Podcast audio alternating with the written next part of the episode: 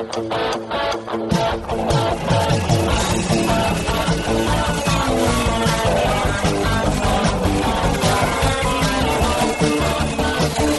atenção, ouvinte, para você que curte o cartismo, esporte a motor, acelerando com vocês, começa agora o podcast Cartbus.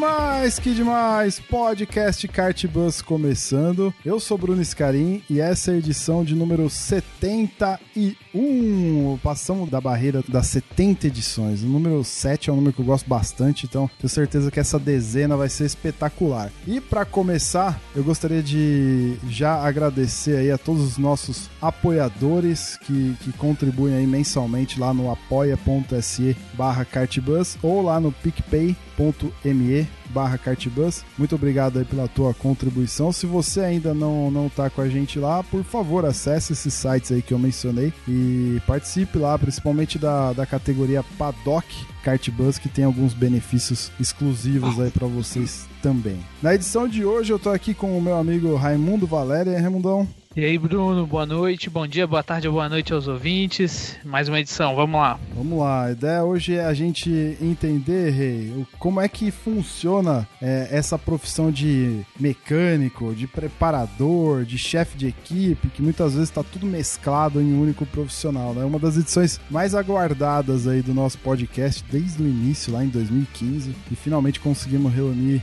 dois feras aí do assunto para bater um papo com a gente. Vamos nessa? Bora pro papo?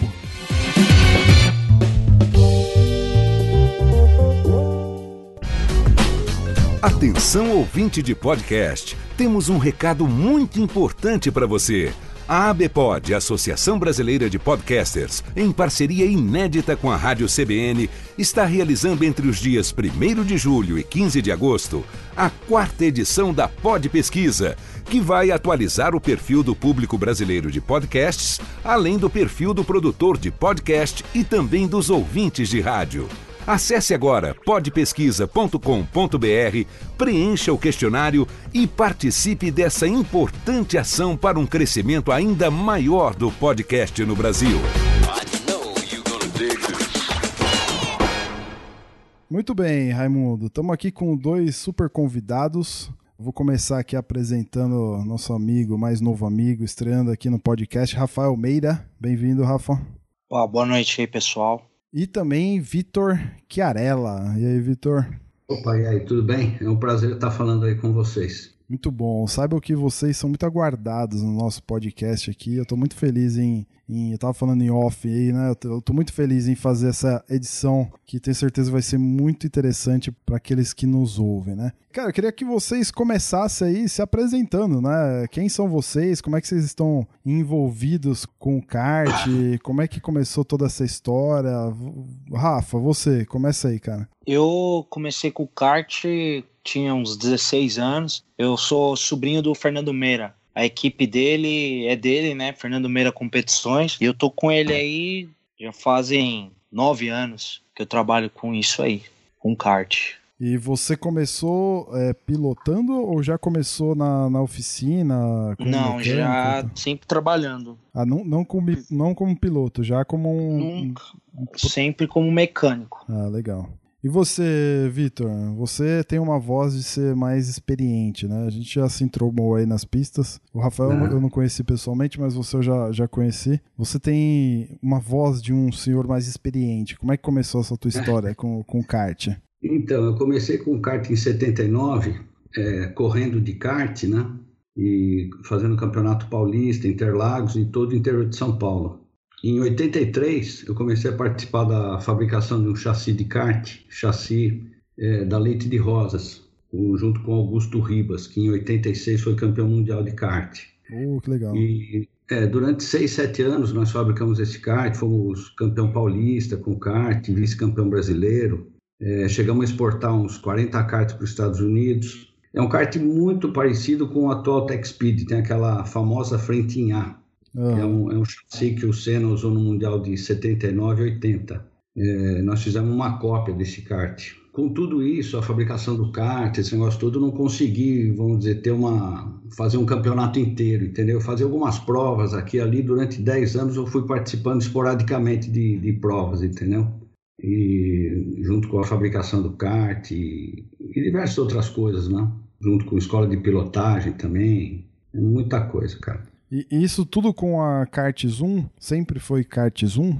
Sempre foi, desde o começo, nós damos esse nome aí que eu achei um nome interessante, né? Lembra um pouco de velocidade e tal. E sempre com esse nome até hoje, 39 anos. Legal. E, e, vamos, vamos para a gente dar sequência na pauta aqui. Eu queria desmistificar um pouquinho esse lance do que é ser mecânico, do que é ser preparador, chefe de equipe e tudo mais, né? Eu sei que muitas vezes essas coisas estão todas interligadas, né? E vocês acabam sendo um pouco de cada coisa, né? Agora, se a gente uhum. puder definir aí para o nosso ouvinte o que é ser um, o que é o que é a profissão mecânico, como que vocês definiriam isso? O que, que faz um, um mecânico de kart? Qual, qual que é o lance dessa profissão mecânico, especificamente? É, na minha opinião, o mecânico, ele tá mais no, se a gente pode dizer, no grosso, né? Tá ali mexendo no kart. O chefe de equipe, que é um preparador, ele coordena o acerto. Mecânico é o cara que bota a mão na massa, vamos dizer assim. É o cara que desmonta, monta, limpa. É o, o, o... Isso. Certo. Isso. E o, o preparador? Porque tem, tem. Hoje em dia tem o lance ainda do cara que é um preparador única e exclusivamente de um motor, por exemplo, ou já não se tem mais isso? Tem, tem. Tem o preparador de motor e o preparador de chassis. Eu, no caso, eu faço tudo. A gente, eu e meu tio lá, a gente mexe com motor, com kart, carburação, a gente mexe com tudo. Então eu posso falar que eu sou um preparador de motor e de chassis também. Legal. Mas tem muito disso. Tem só o preparador de motor e o preparador de chassi. São poucos que fazem as duas coisas. Por que, que você acha que são poucos, assim? Tem algum, algum truque? É, porque... Não, não é truque. É que a pessoa se especializa na área dela, né? Entendi. Ou mexe só com o chassi ou mexe só com o motor. E o chefe de equipe? É, o chefe de equipe é, é um preparador é o que organiza tudo, ele nada mais é que um preparador também. Mas ele tem alguma outra, por exemplo, o chefe de equipe acaba sendo um cara que fica mais na, na gestão do time, assim, ou, é o, ou ainda é o cara da figura que tá bem depende mesclado muito, com... Depende muito, porque tudo engloba aí. O cara que é chefe de equipe, normalmente ele é um preparador e um mecânico também, que bota a mão na massa, porque kart é muito detalhe, muito ajuste fino. Então o cara tem que estar tá muito em cima das coisas para funcionar. Entendi. Ô, Vitor, como, como é que, que são essas três coisas mescladas na hora do vamos ver, de uma competição? Então, eu, eu sou da época, vamos dizer, que o piloto era mecânico, era o preparador também do kart, entendeu? O, na minha época, dizer, os, os, pilotos preparavam o kart, faziam a carburação, carburavam sozinho, entendeu? A garotada hoje tá tipo meio mal acostumada, entendeu? É, quem faz a carburação é um preparador de motor, quem acerta o chassi é o preparador de chassi, que é o trabalho que a gente faz. Mas eles não se envolvem muito como antigamente. Hoje em dia a mão de obra é mais fácil, tem, existe mais facilidades, e com isso a molecada não, não tem um aprendizado de toda essa parte mecânica, toda essa preparação do motor, carburação e acerto de chassis também, né? Então é um negócio que, que se perdeu ao longo do tempo aí, eu acho muito importante. A gente tenta passar para os pilotos todo esse mundo assim, né? Que a maioria dos pilotos não, não tem um conhecimento profundo da parte mecânica e de acerto, entendeu? São algumas raras exceções essa, essa molecada nova que, que tá surgindo aí no, nas competições e que estão despontando é dessa geração que você diz que hoje em dia tá, tá menos, menos aprofundada nas questões mais técnicas de equipamento, é isso? Exatamente. Molecada, vamos dizer, sente e acelera.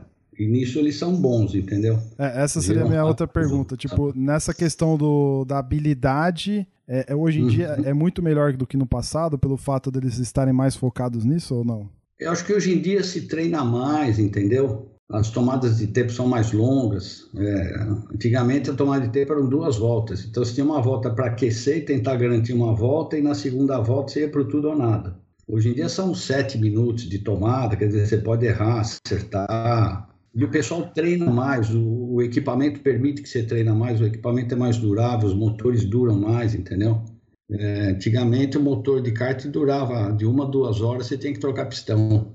Então você tem que ter muito dinheiro para poder treinar bastante. Mas era muito competitivo. Eu lembro de década de 80, graduados lá com 25, 30 pilotos, pelo menos uns 8, 9 com chance de ganhar. Era muito competitivo. Também. Legal. Sensacional. Ô, Vitor, aproveitando, aproveitando o que você comentou aí, é, vocês vai para o Rafael também, para os dois a pergunta, tá? É, vocês preferem trabalhar com um piloto que gosta de mexer também, de que é mais curioso, ou acabou assim acostumando a trabalhar com um piloto que não é tão curioso, tal? Que, com quem vocês preferem trabalhar? Porque eu particularmente assim, eu, eu gosto de andar, mas como meu pai é mecânico e tal, sempre fucei nos karts que eu tive. Eu sou daqueles que ia mexendo também, fazendo. Qual que vocês preferem trabalhar? Um piloto mais curioso ou um piloto que está focado em pilotar só? Não, eu acho que o, a pilotagem ela está intimamente ligada aos acertos, entendeu? Que é o que eu costumo falar, um kart nunca está pronto. Na hora que você fala, bom, terminei, a pista já mudou, já vai mudando alguma condição de temperatura, então você já precisa procurar alguma coisa em calibragem, algum acerto, até na carburação também. De um dia para o outro muda alguns acertos, né? Então eu prefiro aquele piloto mais curioso, que pergunta tudo e tenta acompanhar tudo, todo o trabalho que a gente faz. Ele vai, vai aprendendo junto com a gente, né? Porque mesmo nós, assim, estamos sempre aprendendo, sabe? Cada corrida, cada etapa, a gente tá sempre leva alguma lição de aprendizado. Isso é fantástico. Depois de tanto tempo ter essa percepção é muito legal. Mesmo porque os equipamentos acho que mudaram bastante, né? De, um, de uns anos para cá, certo? Sim, sim, é. Os equipamentos estão mais complexos, com mais regulagens de caster, cambagem, entendeu? Legal. É, então isso aí é uma coisa que dificulta mais, né? O, aproveitando a pergunta do Raimundo aí, e, e, já que ele mencionou os pilotos, né? Pensando nos pilotos, quais foram os principais pilotos com que vocês trabalharam aí ao longo dessa, dessa jornada de vocês no, no kart? Teve algum piloto de, de maior destaque? Alguém que vocês falam, cara, esse era o cara, velho. Esse. Bom, eu ao longo desses anos aí eu trabalhei com alguns pilotos que hoje estão é, na Stock, por exemplo, Daniel Serra, ah, é, começou de kart com a gente. Xandinho Negrão, Atila Abreu. Oh, sensacional. É, fez curso de pilotagem. Esses três fizeram curso de pilotagem. É, o Marcos Gomes também, filho do Paulo Gomes. Alguns dos nomes aí, fora outros nomes menos, menos conhecidos, né? Silvio Crema, duas vezes vice-campeão brasileiro de marcas. Diversos outros pilotos aí que passaram pela nossa equipe, pela, pelas aulas de pilotagem também, né? E você, Rafael?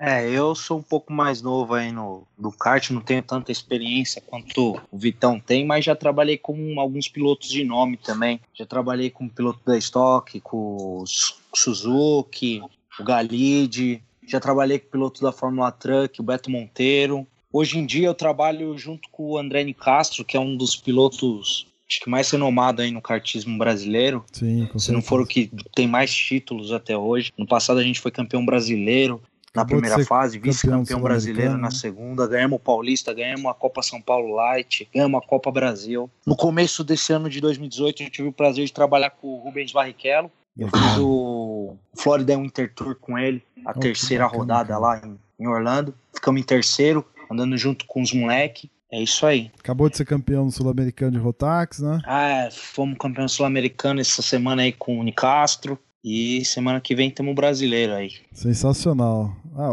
uma carreira curta, mas já tem bastante destaques aí, né? E, é. e, cara, como é que é? Assim, eu já vou aproveitar e me dar outra pergunta que agora eu fiquei curioso. Como é que é trabalhar com esses caras que já têm mais muito mais experiência, né? Que nem essa turma que você comentou aí, para uma galera que tá começando agora, que tá chegando na equipe de vocês agora, assim.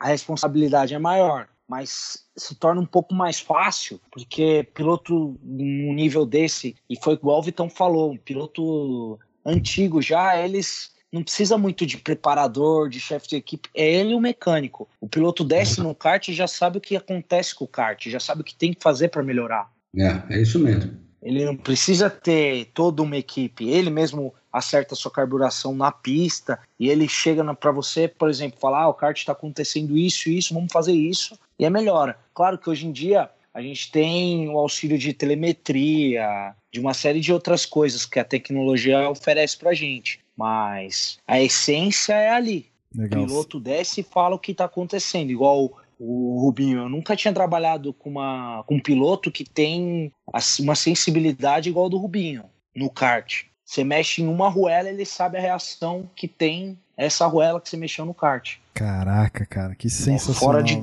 é, coisa que um piloto novato, e mesmo esses pilotos que hoje em dia a gente fala que tá mal acostumado, eles não sabem, eles sabem sentar e acelerar, mas é aí que que diferencia um piloto bom de um piloto, um piloto que acelera tanto quanto o outro, só que o outro é mais completo porque ele sabe acertar seu equipamento. Exatamente, é isso aí. Igual o Nicastro, às vezes não é que o Nicastro ele acelera mais que os outros moleques, tanto é que ele já é, era para ele ser sênior, né? Não andar de junto com os meninos, que ele anda de graduado. Não é que ele acelera mais que os moleques, é que ele tem uma experiência maior. Com ele certeza. sabe acertar melhor seu equipamento, ele sabe a hora certa de passar na pista, a hora certa de economizar um pneu. Ele é um piloto mais completo. Cara, não que ele acelera mais. E o que, que vocês atribuem legal. a isso, assim? Isso é muito legal que você falou, que é uma, acho que é uma curiosidade de 101 a cada 100 cartistas, né? Tipo, cara, como é que, como é que se faz para chegar nesse nível, assim, de, de sensibilidade? É só treino, treino, treino? Só andando, andando e o piloto tem que ter interesse desde, desde cadete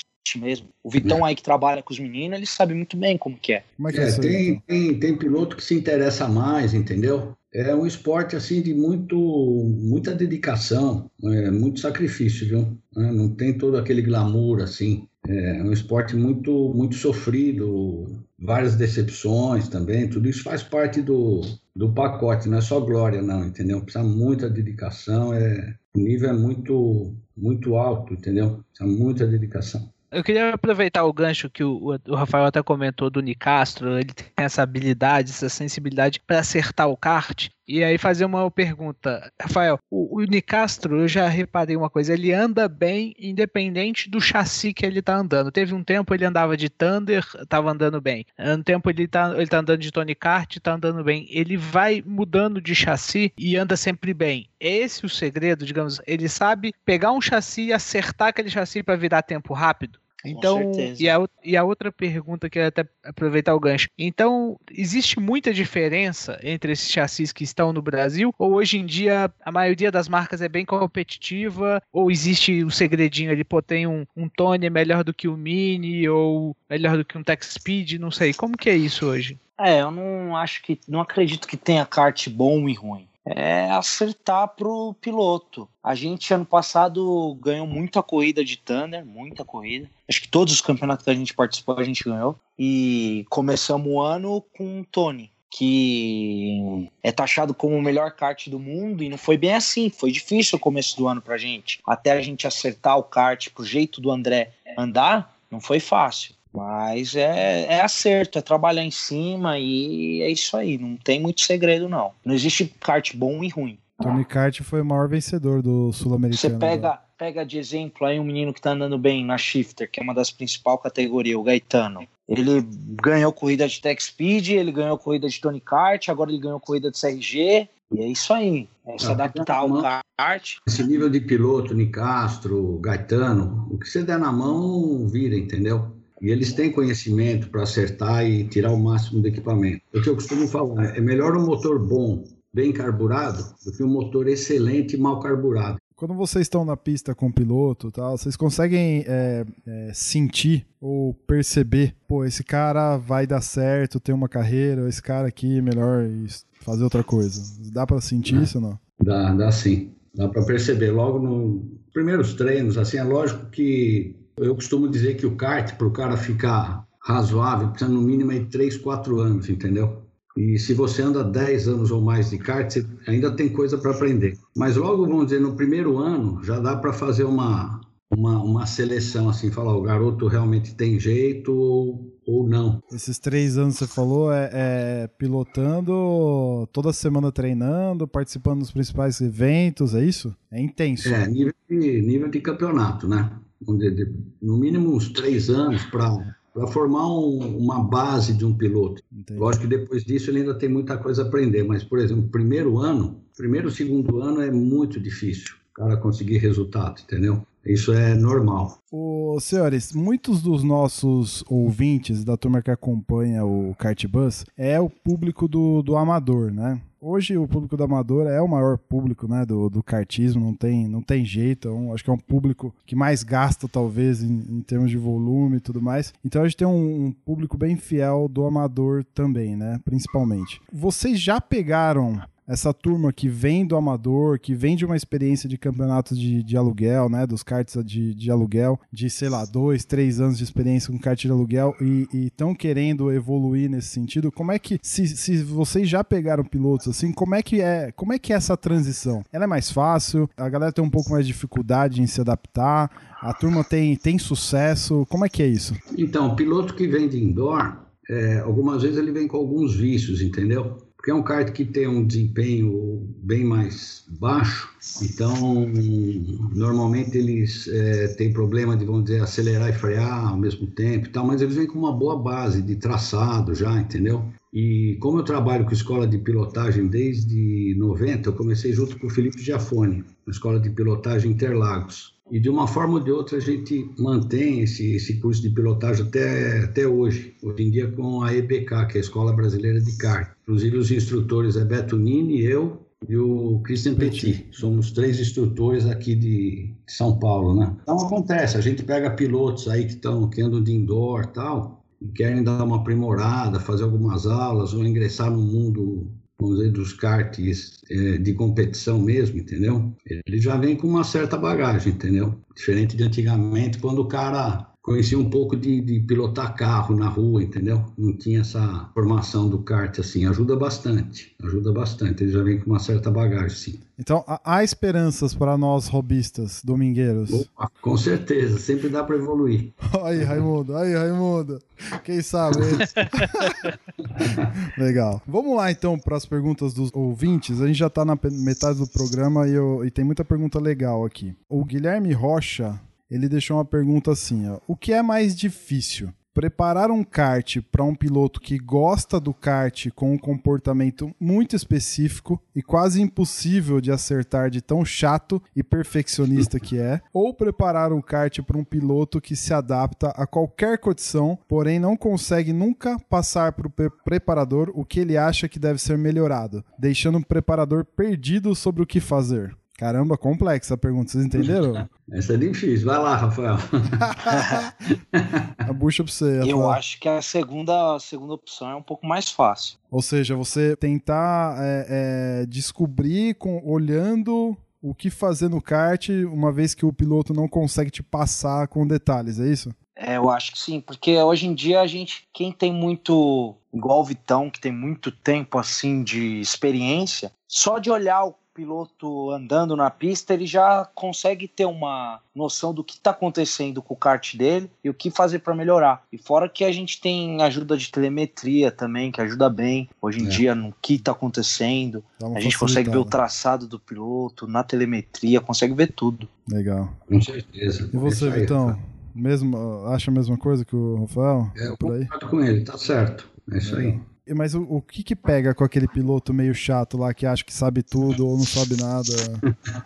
É, é mais ou menos assim? Tipo, o cara. É, é, tem esses caras meio mala? É, enquanto, enquanto o piloto tiver, vamos dizer, realmente contribuindo com o conhecimento dele, tudo bem, entendeu? É, mas às vezes o cara fala coisas assim, sei lá, sem sentido, que não vai melhorar o desempenho, às vezes ele não tem um conhecimento de, de mais profundo, entendeu? Então aí a gente fala, não, deixa, deixa com a gente aí que a gente se vira aqui. Vocês falam dessa gente. Né? Os caras de... começam a dar muito palpite errado, assim. É que essa sensibilidade para acertar um kart não é uma coisa fácil. É muitos anos de experiência para um piloto ter. Isso é aí. Verdade, não é, é qualquer piloto que chega e fala o que está acontecendo. Entendi. Vamos lá. Passa uma informação correta. Às vezes você olhando é melhor do que o, do que o cara tá falando. É verdade. Mário Sérgio Turiani, grande amigo nosso, ouvinte aí de, de longa data também. Existe, eu dei uma adaptada nas perguntas dele, porque são muitas, é, para não roubar também o espaço dos outros aqui. Existe alguma preferência por cartódromos em função do que eles oferecem? Tipo, tem, tem essa, ó, puta, é legal pra caramba correr naquela pista porque tem um, um apoio de boxe melhor, tem espaço, tem isso, essas coisas ou não? Com certeza. Tem um, a estrutura do cartódromo que oferece, a pista em si, o asfalto da pista, o traçado, mas isso é muito de opinião de cada um, né? Eu acho que, por exemplo, o cartódromo da Granja, eu acho ele bastante completo. A pista é dificílima, entendeu? Tem curva em subida, descida, é, realmente é uma pista bastante difícil. E a parte de infraestrutura é muito boa também. Agora, por exemplo, eu gosto muito do cartódromo de Interlagos, pista onde é, muita gente aprendeu a guiar e se formou, Campeonato Paulista, esse negócio todo, né? E por onde passaram Senna, Rubinho, Emerson, Gil de Ferran, Tony Canaan, todo esse pessoal que, que faz sucesso hoje começou em Interlagos, né? Então é uma pista assim que não tem uma, uma infraestrutura boa, mas o traçado é muito legal. É bastante é desafiador também. Tem uma outra pergunta interessante dele aqui, do, do próprio Mário Sérgio. É, eu também vou adaptar, porque ele faz uma pergunta muito específica, né? Alguns mecânicos já foram atropelados nos gramados na pista. O que seria ideal para evitar isso? Eu vou deixar um pouquinho mais genérica essa pergunta. A gente já abordou aqui no podcast diversos, diversas edições sobre segurança no kart, né? A última delas, mais recente, a gente falou sobre. O pano de fundo foi aquele acidente que aconteceu com um rapaz lá que tinha um kart rodado na pista ele foi lá, encheu a traseira do kart, foi parar no hospital com vértebra quebrada. Eu esqueci o nome dele, me perdoem. Uhum. É, é, eu acho que vocês sabem quem é, né? E, e... Eu sei quem é, mas fugiu o nome é, dele. É, fugiu também. o nome, cara. Ele não é de São Paulo. Enfim, o pano de fundo foi esse acidente e a gente conversou bastante sobre o comportamento do piloto, né? O comportamento e as atitudes das equipes, da, da equipe de pista, bandeirinhas, direção de prova, sempre no intuito de, de trabalhar para evitar ou minimizar o risco, né? Dentro da pista. Isso para o piloto é, é, visto de uma forma. Como é que é para vocês, mecânicos, preparadores, chefes de equipe, que estão do lado de fora, mas de que certa forma também estão expostos ali, né? É, eu acho que segurança nunca é demais, viu? Ao longo dos anos melhorou bastante a segurança, tanto dos karts, né?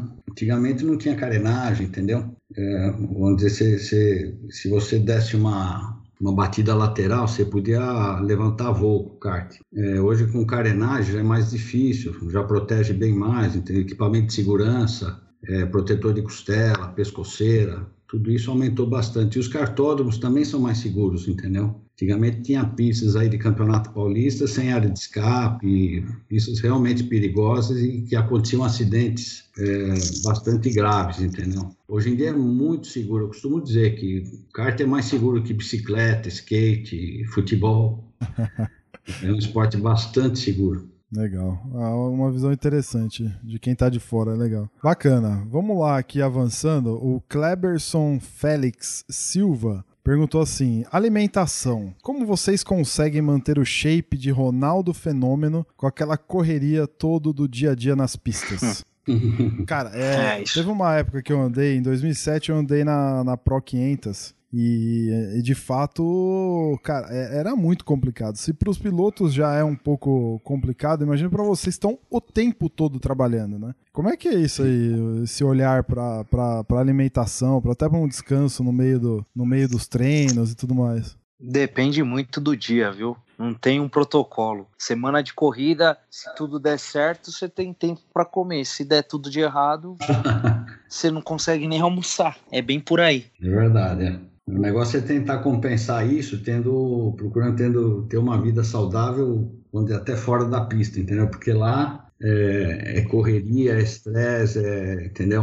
É lanche rápido muitas vezes, entendeu? Você até, esquece então, da, da pausa para almoço, né? É, esquece de tomar água, esquece tudo. Mas vamos dizer, fora da pista, tem que tentar se cuidar um pouco para para manter um preparo físico para aguentar essas jornadas aí, entendeu? Ah, não, imagina, essa jornada, a gente recentemente teve o sul-americano, né, de, de Rotax, e foi uma semana bem intensa, né? Para chegar. É, é uma a semana inteira de treinos para chegar na, nas finais no final de semana, né? Vocês estão o tempo todo lá, certo? E ainda na, na transmissão lá, o narrador falou que, que vocês deveriam sair do box no mesmo dia, né? Por conta de algum evento no domingo e tudo mais.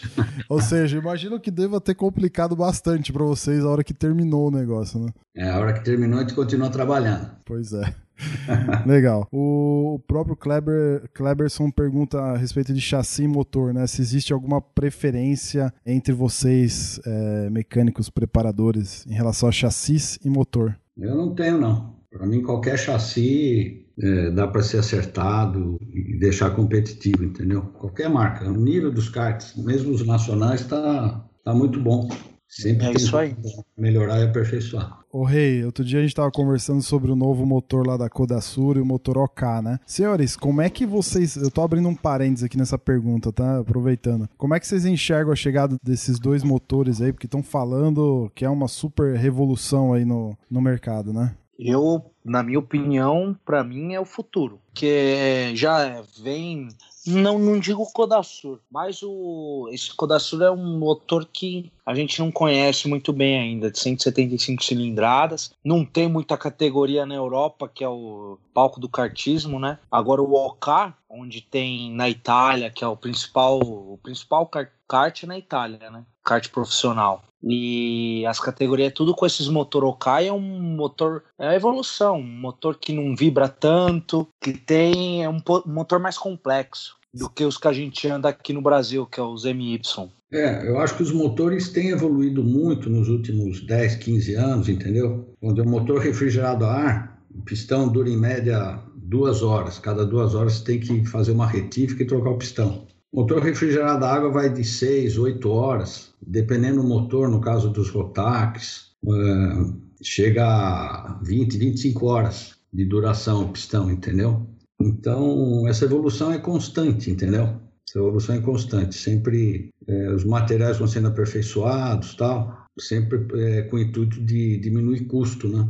Motor mais durável, custo fica mais em conta. O, vocês já estão com o piloto treinando com o OK ou não? Sim. E qual a é gente, o... inclusive, a gente foi campeão na OK. Do Open? No Open do brasileiro, com o Enzo Legal. Prando. Legal. É piloto nosso. E qual que é a opinião da turminha que tá andando já com esse motor aí? O OK especificamente. Ah, todo, todo mundo gostou. O motor é. Tem, ele é um pouco mais potente que o MY.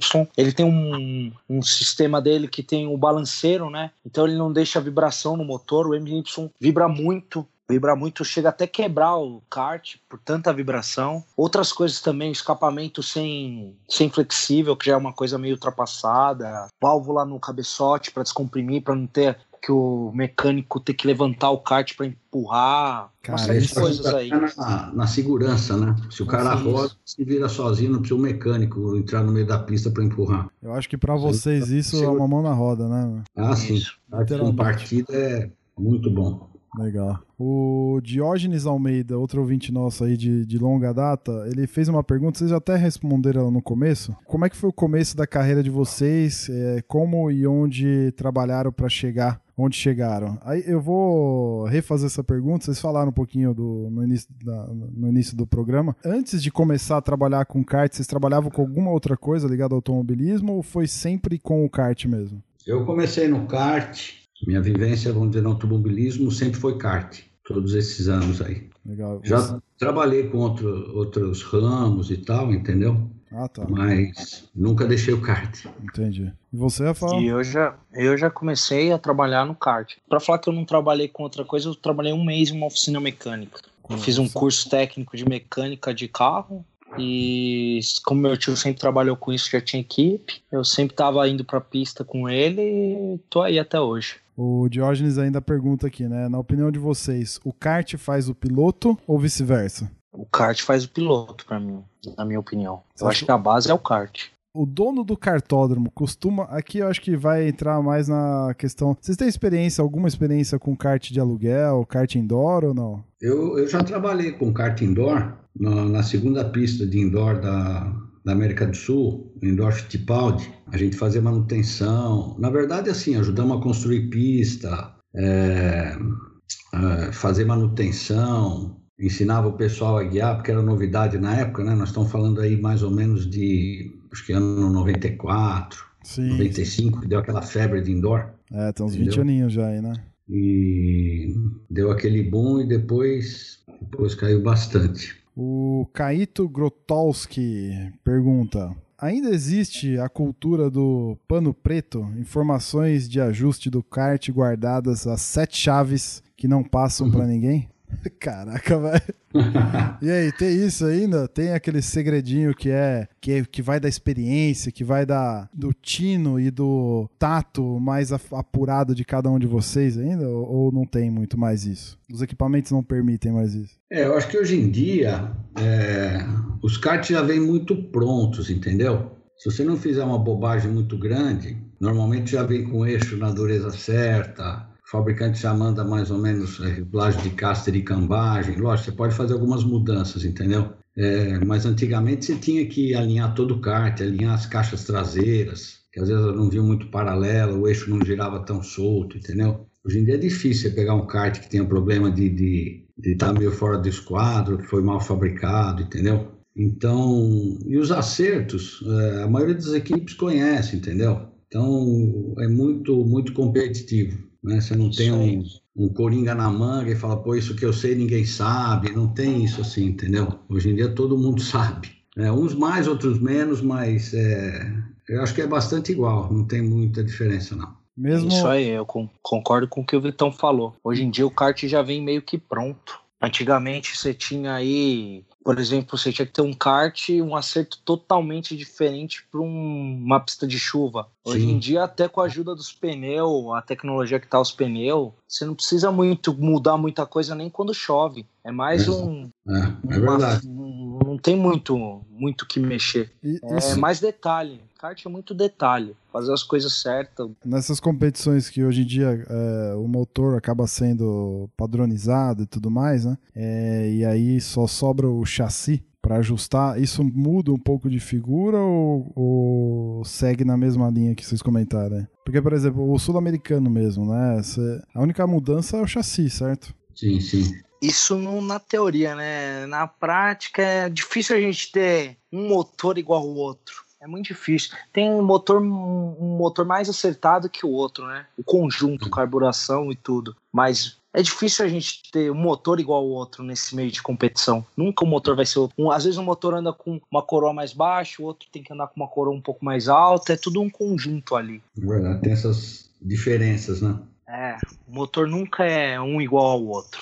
Na, na Rotax pode mexer na carburação ou a carburação é única também? Pode Não mexer. Pode, pode. Entendi. Pouca- Então tem- é tem- pouco ajuste, mas dá ba- bastante diferença. Entendi. Achei- achei que vocês não tem, pudessem tem mexer segredo, nada. Bruno, tem segredo. É, é. tem. É isso que eu ia falar. Achei É, que vocês tem não pudessem coisas mexer. que você consegue prever, né? Por exemplo, você termina o treino hoje, sei lá, tava um calor de 28, 27 graus. No dia seguinte amanhece 16 graus, com umidade. Você meio que prevê e fala, pô, preciso mudar um pouco a, a carburação, porque tá mais úmido, mais frio. É, a calibragem do pneu você muda um pouquinho também, entendeu? Entendi, entendi. Você tenta se antecipar um pouco, né? É isso aí. Bacana, sensacional. Bruno Ferreira, é mais fácil adaptar o acerto à tocada do piloto ou adaptar o piloto às características do equipamento? Tá meio complicado essa pergunta. Acho que é um pouco de cada, viu? É, O piloto tem que se adequar um pouco ao, ao estilo do kart, por exemplo, né? Ao freio, tem kart que freia mais, outros que freiam menos. Mas muitas vezes o tempo de volta é muito parecido, entendeu? Apesar de ter diferenças grandes entre eh, diversos tipos de freios e de chassis também, você pega um grid com os 10 primeiros, que tem três, quatro fabricantes diferentes de kart, eh, os tempos são muito próximos, entendeu? Então, o piloto tem que se adaptar à característica do kart. E, ao mesmo tempo, vamos dizer, nós, os preparadores, a gente tenta adequar um pouco o kart ao estilo do piloto também, né? é isso aí. Um acerto que é, cada piloto tem ali o seu ajuste. É, Legal. exatamente, é isso aí. Última pergunta aqui do Adalberto Camargo. Ele pergunta dois tempos ou quatro tempos? E aí eu adiciono nessa pergunta, é que é a pergunta que eu queria fazer, né? Vocês preferem trabalhar com o kart dois tempos ou quatro tempos? E em adicional a isso, a gente vê um crescimento muito grande das categorias ali com motor Honda quatro tempos, o F4, Super F4, até a, a Pro 500. Vocês acham que esse, esse motor quatro tempos deu uma, digamos assim, uma salvada no kart brasileiro? Salvou, deu oportunidade para mais pilotos estarem na pista? E como é isso para vocês como equipe? É legal ter mais karts, mais pessoal que anda de quatro tempos porque é um pouco mais barato? Como que é isso para vocês? Com certeza. O quatro tempos foi, foi a salvação do kart em determinada época aí, porque é um motor de manutenção muito mais baixa, bastante durável, entendeu? E as categorias cadete e mirim, que é por onde o piloto começa, que são motores quatro tempos também, são relativamente baratos também, entendeu? Eu acho que isso aí foi uma, uma força muito grande que deu no karting. Mas vocês preferem trabalhar com um, com o outro ou não tem preferência? Eu, bom, eu, para ser sincero, eu prefiro dois tempos, entendeu? Aí já é questão de paixão. Mas o Quatro Tempos também é um kart que tem bastante desafiador, né? Tem um problema do motor ser muito pesado, que fica do lado direito, então você tem que tentar equilibrar o chassi. É, é um desafio também, você fazer um quatro tempos rápido, né? Eu sou, eu gosto muito dos kart com marcha, né? A gente trabalha bastante com isso, com o shifter, uhum. que é dois, que é um kart, que é um motor de dois tempos com seis marchas, 125 cilindradas. Mini Fórmula 1, né? Cara, isso é impressionante, né? Muito rápido, muito rápido. Caramba, legal, legal. Senhores, como é que eu faço, por exemplo, eu quero começar a andar, eu quero começar a participar de campeonatos, eu quero é, sair desse mundo do, do kart de aluguel, quero ter meu kart. Qual, que dicas que vocês poderiam passar para os nossos ouvintes aí de como, de como fazer essa migração, como escolher bem uma equipe de mecânicos, uma, uma equipe de kart para dar um suporte. Tem uns caras aí também meio, meio safados nesse mercado, né? É, ah, eu, como eu, em todo eu, meio, sempre tem os bons e os maus é, profissionais. Eu né? falo isso porque eu já fui vítima disso, mas é. que dicas que vocês dariam aí para quem quer assim como eu, Raimundo, quem sabe um dia andar de, de uma coisa um pouco mais, mais forte, uma coisa um pouco mais. É... Aconselho, sinceramente, fazer pelo menos uma aula de pilotagem para ter uma avaliação de um profissional da área, entendeu? E aí eh, dá uma indicação, fala, olha, eu aconselho você a seguir tal caminho, indico tal tipo de kart, ou fazer tal campeonato. É, isso aí, tudo varia com a condição financeira também. também. E acho que pesquisar bastante antes de tomar alguma atitude, porque é igual falou, nesse meio tem muito safado, para falar a verdade. Então temos que, tem que ficar esperto com isso aí. Exatamente. Tem que ver, pesquisar bem antes, pegar alguma referência, ver o que quer, o que cabe no bolso, quanto vai gastar. Tem categoria para todo mundo. Exatamente. É. Aproveitando o gancho, já que falou de, de valores, tá? E se vocês quiserem falar, não sei como que fica isso, até Bruno, se você achar que deve cortar, você que sabe. Mas é, alguém que vai começar, o cara é piloto de, de rental kart, o Raimundo aqui. Eu sou piloto de, de kart de aluguel. Já tive um F4, é, vendi porque não queria, agora quero ter de novo. Como que a gente Quanto que eu vou gastar por mês, mais ou menos, só com vocês aí como mecânico, para guardar lá na Granja Viana, ter o kart à disposição para treinar nos finais de semana, participar da Copa São Paulo? Como que é essa questão de valores? E aproveitar, deixa o contato de vocês aí para que, que o ouvinte né, possa procurar por vocês, porque eu tenho certeza que a gente pode indicar vocês que são uma equipe, um pessoal sério, Sim. que está aí na, é, há muitos anos com, com a equipe, com a estrutura no kart, então deixa o contato de vocês também para quem quer continuar aí. O Jabá, o Jabá vocês deixam pro final, que eu tenho uma pergunta antes da gente encerrar ainda. ah, beleza, beleza. Então fala dos custos aí Isso. que a gente. Os custos variam muito do que, do que é o seu objetivo, né? se você vai só andar para treinar, para brincar, se você vai fazer um campeonato, se você vai fazer dois campeonatos. Isso aí varia muito. E cada equipe tem, tem seu valor. Isso aí não dá pra gente estimular. Cada um vai, tem que ter uma conversa antes e ver qual é o objetivo seu. É, dependendo do número de treinos também, entendeu? Tem é. piloto que treina duas, três vezes por semana, tem piloto que vem uma vez por semana. Mas, de modo geral, vamos dizer, a mão de obra de uma equipe uma boa equipe, vamos dizer, pegando aquele cara que brinca, que tem como hobby, até o cara que faz um campeonato, vamos situar mais ou menos de R$ 1.500 até 2.500, mais ou menos. Um esquema mais top, já com campeonato e tudo, entendeu? Tem pequenas variações, tal. Tudo é questão também de, de conversar e ver direito o que a pessoa é, pretende fazer. Isso daí para deixar o, o kart vo com vocês e ter esse suporte nos dias de treino, é isso? Isso, toda a mão de obra, de, de, manutenção e algumas dicas de pilotagem, claro, esse negócio todo. Isso para o quê? Para treino uma vez a cada 15 dias, uma vez por semana? Como é que é, mais ou menos? Não, no, no, meu caso, não, não estabeleço o número de treino, entendeu? Acho que quanto mais treinar, melhor. Então, não, eu não tenho limitação, falar ah, vai treinar só uma vez por semana. Se o cara puder vir duas vezes, três vezes, tudo bem. Ah, legal. Eu não, não tenho limite de treino. Bacana, interessante. Muito bom. A minha pergunta final é mais ampla. Eu queria saber a visão de vocês do kart do futuro. O que, que a gente pode esperar da, do nosso esporte aí nos próximos anos, na opinião de vocês? É, eu espero que o kart continue essa evolução, entendeu? Hoje em dia já existe kart elétrico. Né? Aliás, o primeiro kart elétrico que eu vi na Europa foi há uns 20 anos atrás. E sei lá, acho que o futuro vai ser elétrico, né? Que é, é o futuro dos automóveis e a Fórmula E também. Mas até chegar lá, vão depender de carburar os motores. É isso aí, acho que o futuro é isso aí mesmo, mas eu não gostaria não, gostaria que o kart continuasse com a essência dele aí. Ah, mas eu acho que o, essa essência, acho que ela nunca vai se perder, né? Tem a, os vintage aí, estão aí também pra, pra contar essa história, né? Já teve brasileiro de vintage, Copa do Brasil. Eu acho que o lance é. do, do, do, kart, principalmente o kart dois tempos, ele é o kart, né? Se a gente for pensar, o, o kart, ele é isso, é, o, é aquele motorzão dois tempos, carburador e cheiro de óleo dois tempos, né? Então é. Já.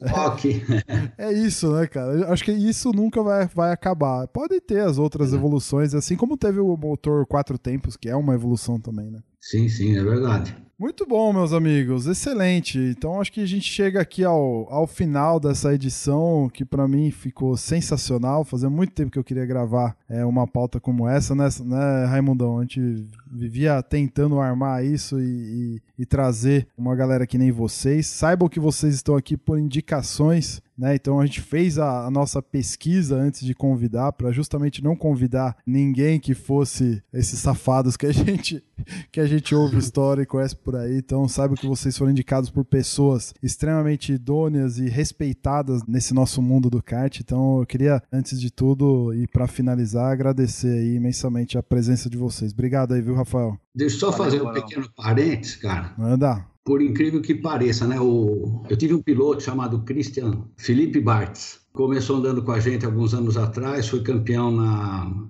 na categoria Micromax. E hoje ele anda com o Rafael, um grande amigo nosso, pai dele, o Christian Bartz. Uhum. Tá sempre lá no cartódromo, tem uma amizade muito, muito legal. E é bacana isso, né? Eu acho que, que é bom para o piloto também, né? É, conhecer diversas equipes e faz parte sempre da evolução. Não, sem dúvida. O, o Chris Bart foi um dos que indicaram vocês aí. Ah, legal, legal. Um show de bola. Legal ali. Muito bom. Então, mais uma vez, obrigado aí, Rafael. Deixa o jabá, o contato, aquilo que o Raimundo comentou, né? Quem quiser procurar vocês para poder seguir um caminho diferenciado aí, como é que faz? O meu contato é o meu telefone. Quiser me procurar aí, quiser começar a andar de kart, é só dar uma ligada. DDD 11, telefone é o 98493 0534. Legal. Tem algum site? Você tá em alguma rede social aí, caso a galera queira trocar ideia por lá é, também? Rede social é Rafael Meira mesmo. Facebook? No Facebook. Isso aí. Obrigadão pela tua participação, cara. Valeu. Vitão, você, cara, obrigado mais uma, mais uma vez aí pela presença e deixa aí tuas, o teu jabá. Vamos lá, meu o código é 11, né? Meu celular é 981233664. O site da nossa equipe é www.cartzoom, é Z2OM de Maria.com.br. E é isso, temos, temos nossa escola de pilotagem também, né?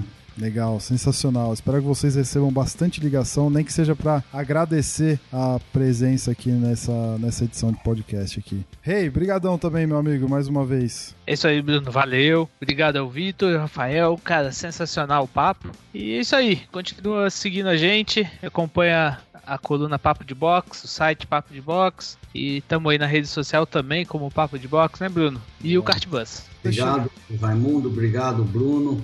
Não vai embora Rafael, não. cedo estamos na pista. Não vou embora não, não vou embora não. Obrigadão aí. aí. todo mundo, hein? Não vou embora foi não. legal, foi bem, foi bem legal aí a conversa. Aguenta aí, não vai embora não. Se você chegou até aqui, meu amigo ouvinte, muito obrigado pela tua audiência aí, o teu download, como sempre. E a gente se vê daqui 15 dias. Não deixa de acessar as redes lá pra gente trocar ideia. Valeu!